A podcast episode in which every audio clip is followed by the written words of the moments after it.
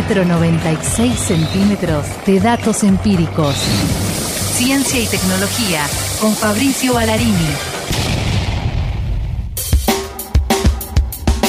Hay un tema que me tiene bastante fascinado, que es el tema del metaverso. Y le dije a Fabri, che, Fabri, ¿por qué no charlamos largo y tendido de un tema que da para hablar horas, pero que vamos a comprimir en unos minutos acerca de ese universo que está ya ante nosotros y que se profundizará, que es el metaverso. Arrancando, si querés, primero por el saludo correspondiente. ¿Cómo está Fabri? ¿Cómo les va? Excelentemente bien. Me encanta. Y luego eh, yendo por la primera definición, ¿no? Sí. Que mucha gente del otro lado está diciendo qué garcha es el metaverso. Sí, vayamos fuerte al ¿Qué medio. garcha Claro. es el metaverso? ¿Y por qué nos tiene que interesar?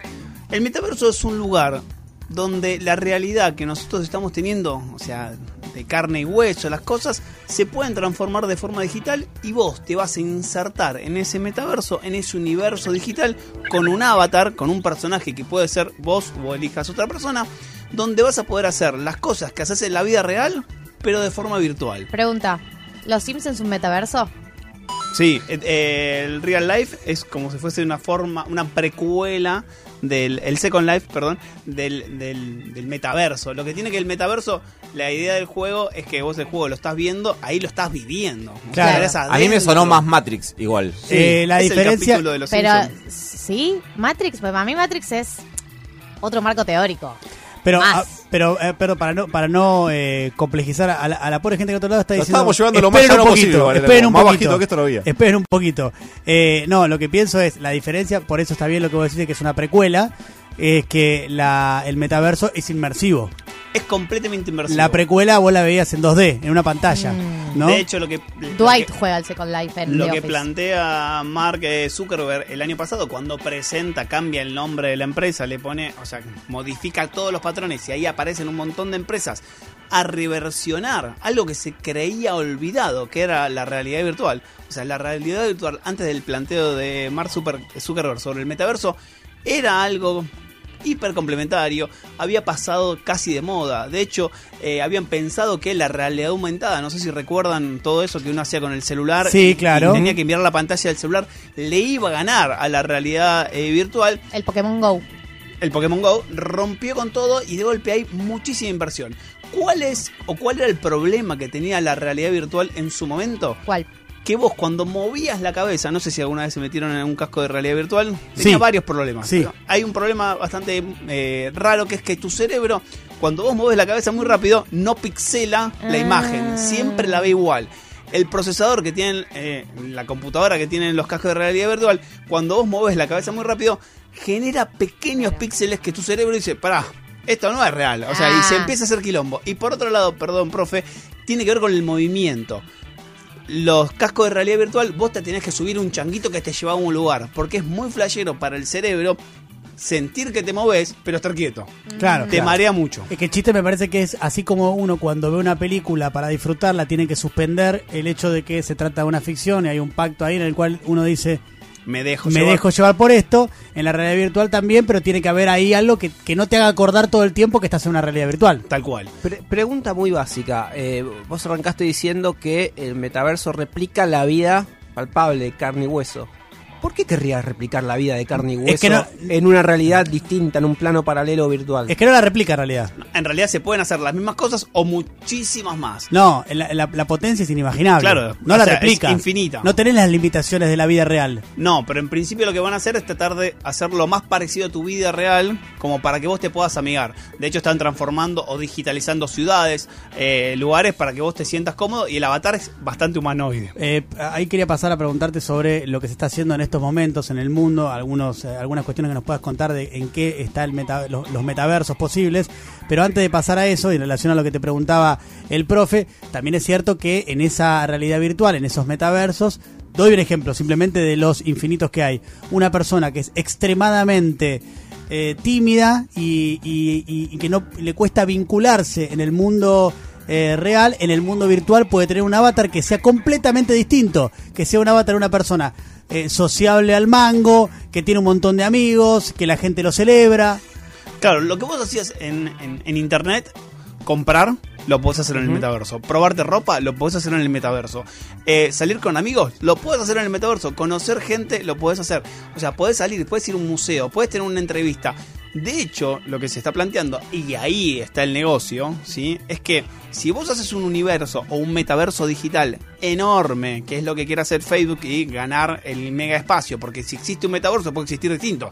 O sea, te metes, podés meter en el de Facebook, como el de Microsoft, como el de Pirulo, quiere ganar ese espacio. Puede haber cierta limitación de terreno, ¿sí? Y de hecho se están vendiendo propiedades adentro de ese metaverso. Porque, ¿qué pasa? Si hay una plaza central en el metaverso, las, los negocios cercanos donde vos aparezca van a salir mucho más caros. Y va a haber posibilidades que si vos vas a comprar algo, tengas un vendedor que esté conectado a un casco de realidad virtual vendiéndote. Por lo cual no es solo una cosa de vivir la experiencia, es vivir en un mundo digital paralelo al real. Y que no es escapatoria del capitalismo, porque en definitiva eh, estás ahí mismo, no, es el realismo capitalista llevado a su máxima expresión, porque creas un mundo virtual, creas un mundo de realidad virtual y en ese mundo también invade eh, todos los aspectos esa dinámica que tenés en la realidad también, ¿no? Y por otro lado, las compras. Si es un mundo virtual, la moneda no va a ser la misma. Entonces puede ser que existan microcompras y donde vos te puedas meter a cambiar tu ropa, lo que sea, dentro de ese mundo. Porque vos no necesitas la ropa de verdad, necesitas la ropa para tu avatar. Fabri, y entre tantas posibilidades que se deben estar trabajando en estos momentos, hoy, en metaversos en el mundo, ¿algunas que nos puedas dar de ejemplos? Bueno, hay investigaciones de todo tipo, investigaciones que tienen que ver, por ejemplo, con las emociones. Te voy a contar lo más raro. ¿sí? Dale. En el metaverso, vos le vas a dar al sistema ¿sí? un montón de información tuya, porque ahí van tus gustos. O sea, lo mismo que dabas en Facebook, lo vas a hacer de esa forma. Pero también tiene que haber algo muy flashero, que es que el casco de realidad virtual, a través de tus ojos y de tus gestos, tiene que transmitirle a la otra persona cómo estás vos. ¿Se Como entiende pasa en la vida real con la ¿Cómo- gestualidad. Si yo llego acá y me pongo de brazos cruzados y tengo cara de culo, Sabemos que vas estás a- mal. Estoy mal. Pero ¿cómo vas a hacer con tu avatar? Vos vas a tener que expresiones que le tengas que dar al resto. Por lo cual hay mucho dinero en poder traducir las informaciones que te dan la cara, sobre todo los ojos, ¿sí? El lenguaje no verbal. El lenguaje no verbal para poder transferirlo a tu avatar y que eso sea un- parte de la Eso comunidad. me parece alucinante, cómo a través de tu mirada, de tus ojos, eh, se puedan transmitir sentimientos a la gestualidad de tu avatar. De tus ojos o de tu cerebro. Claro. Porque ahí lo que está pasando, y es a donde yo ahí me meto en ese mundo, es que si vos podés escanear tu actividad cerebral y uno puede codificar la actividad cerebral y a través de la actividad cerebral vos podés decir estás más contento, estás más deprimido, estás más alegre, tenés cara sonriente, estás más atento, menos atento, ahí en el sistema le decís, te conectas, te conectas completamente y Entregás todo, entregás literalmente. todo. Entonces ahí está las infinitas posibilidades, porque vos podrías, además de esta interacción, jugar, pero jugar posta. O sea, no jugar a que yo agarro el joystick y disparo. Disparar y correr. O sea, y las limitaciones y las inversiones tienen que ver con eso. La tecnología hoy no está. Hoy se está como sembrando este universo. Pero no falta mucho, ¿sí? Claro. O sea, estamos a pasitos. ¿Va a suceder? Sí. O sea, Sí. Nos podemos quejar, podemos decir que es fabuloso, lo que sea, pero va a suceder. Y Fabri, sobre eso, sobre ese va a suceder, sobre ese futuro posible, ¿qué podríamos imaginar? De, de- de lo positivo, de ese metaverso, o de esos metaversos, y de lo negativo también. Bueno, de la virtualidad o de la pandemia que aprendimos. O sea, que podemos seguir aprendiendo en contextos virtuales. O sea, lo que hoy no sabemos es si pudiésemos acceder a otras comunidades virtuales y pudiésemos hacer amigos, por ejemplo, en otros lugares o cursar en otras universidades con gente distinta, No. pero estando ahí. O, o- o se me ocurre, por ejemplo, eh, los chicos del primario que están estudiando algún momento de, no sé, de la historia griega, trasladarse todos directamente al Partenón, Qué Tal lindo. cual. ¿no? Y recorrerlo. Imagínate tener la clase del Partenón. Eh, buenísimo. Te dan o sea, la clase ahí. que, eh, digamos, en, términos de potencialidades también para el bien es, eh, es eh, no sé, es, es infinito, ¿no? No, viajar en la historia, pasar. sino viajar en un cohete hacia la luna, tener Claro. O sea, imagínate lo atractiva que puede ser la educación y cómo te puede eh, permear eso y cómo te puede quedar, lo efectivo que puede llegar a ser. Por supuesto que estamos hablando de que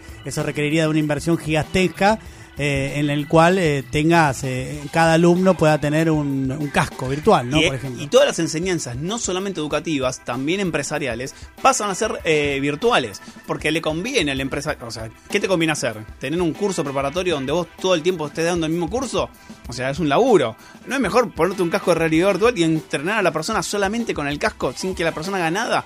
Por lo cual, todos los tipos de aprendizajes pasan a ser esos lugares. Podrías visitar infinitos lugares reales, recreados, o lugares imaginarios. Claro. Porque estamos pensando solamente en, en replicar la Tierra. Re- pero Sí, sí, sí, tranquilamente sí. podemos... Por eso digo que la potencialidad es infinita, es el el límite es la imaginación. Absolutamente. Igual también tenés una potencialidad de daño infinita, porque según lo que estás explicando, por lo menos lo que yo entiendo lo que estás explicando, esto va a replicar exponencialmente lo que está pasando ahora con las Big Four, las grandes empresas tecnológicas que hoy controlan tu vida. Entonces, toda la información que tiene Google o la que tiene Facebook, barra Meta, barra Instagram, barra WhatsApp sobre vos, bueno, esto se va a replicar por mucho más y va a estar todo en manos de eh, una gran corporación o un conjunto de grandes corporaciones que van a competir para ver cuál de sus metaversos es el mejor o el, o el más entretenido o el que más, eh, no sé, eh, personas, miembros, usuarios tiene, porque eso además vale guita, porque ahí van a ir las marcas.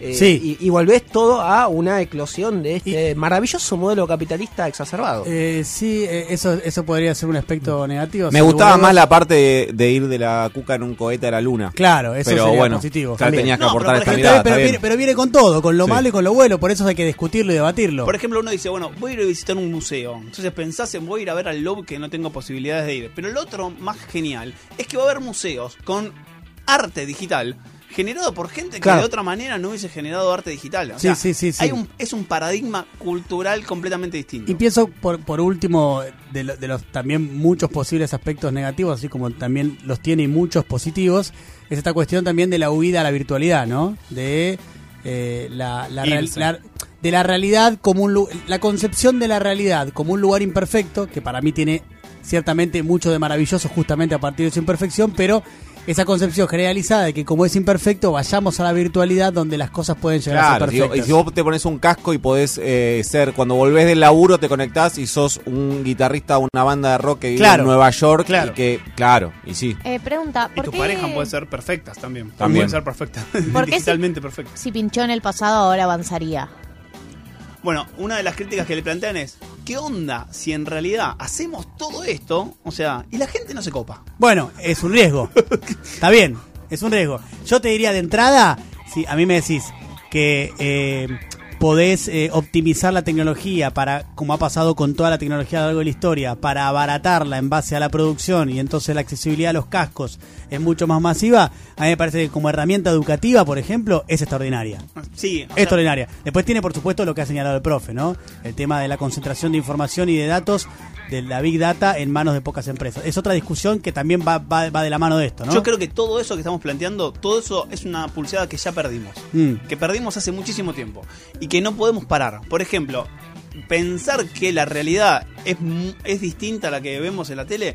Es ir a la cancha. O sea, yo voy a la cancha y veo el césped de una determinada manera. Veo, veo el partido y digo, ah, pará. O sea, los colores son distintos en las televisiones de alta resolución. Sí. O sea, la vida es completamente distinta. La gente busca hacerse operaciones o maquillarse según los filtros. Ya nadie se reconoce con una foto real sin un filtro. Por lo cual, esa batalla la perdimos. Yo- Pensar en eso es nostalgia. Mm, Yo ahí diciendo con vos. Eh, me parece que esa batalla hay que darla. Hay que darla, pero Porque eh, lo que sí es, un- es, un- es una descripción, ¿no? Es un diagnóstico de decir, bueno, eh, claramente en esta irrupción vertiginosa del avance de la tecnología, este es el diagnóstico. Ha pasado esto.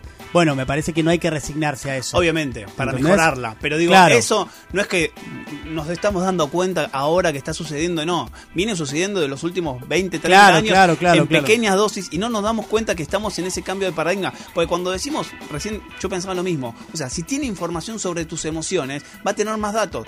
Esa información no necesita Zuckerberg tenerla a través de un casco de realidad virtual o de un casco de eje en el cerebro, porque la tiene con la cantidad de información que vos le das con el celular hace 20 años. Por lo cual digo, esa batalla cultural quizás ya la perdimos. Tenemos que encontrar mecanismos para que estas empresas no tengan todo el poder y lo tengan los estados o instituciones. Pero bueno, es un, es un cambio de paradigma que ya estamos inmersos. Es interesantísimo el tema de los metaversos. eh, acá un pequeño esbozo, ¿no? Una pequeña aproximación, pero seguro lo vamos a seguir hablando. Gracias, Fabri, por tu presencia aquí. Gracias a ustedes por la manija. Por favor.